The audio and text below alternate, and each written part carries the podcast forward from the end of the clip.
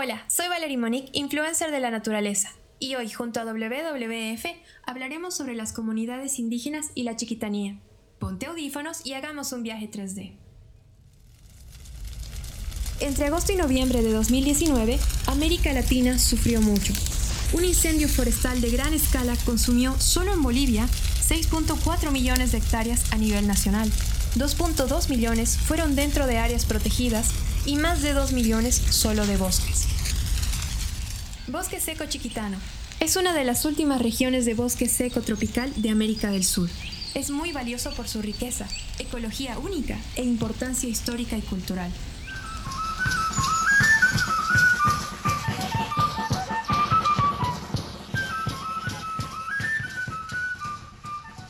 Con más de 24 millones de hectáreas, es el hogar de 44 comunidades indígenas y de especies madereras como cedro, roble, tajibo, ipe y morado, haciéndolo muy atractivo para la explotación comercial.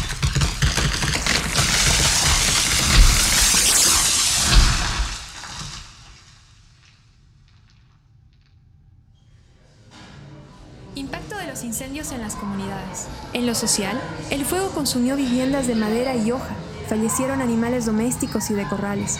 Los casos de enfermedades respiratorias en mujeres y niños se elevaron.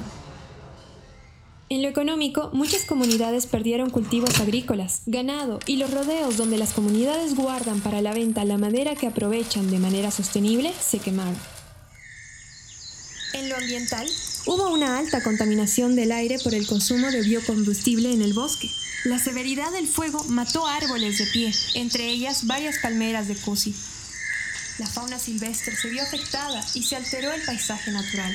Además, se puso en riesgo la conservación del suelo en un futuro inmediato. Las comunidades son grupos fuertemente relacionados con el bosque y sus diversos ecosistemas. Por ello, son aliados directos que los protegen y conservan. El conocimiento ancestral es una cualidad de los pueblos originarios. Su cosmovisión y uso de la flora y fauna es parte de su día a día. El bosque satisface sus necesidades esenciales, como alimentación, materiales para la vivienda, fibras para tejidos, pinturas naturales, aceites curativos y trabajo. Existe una fuerte conexión entre las personas y la naturaleza. Del bosque no solo se produce madera, recursos no maderables como los aceites esenciales son recolectados, procesados y comercializados por muchas comunidades, a través de organizaciones de mujeres valientes y emprendedoras, convirtiéndose en un ingreso económico para las familias, que además mantienen el árbol en pie.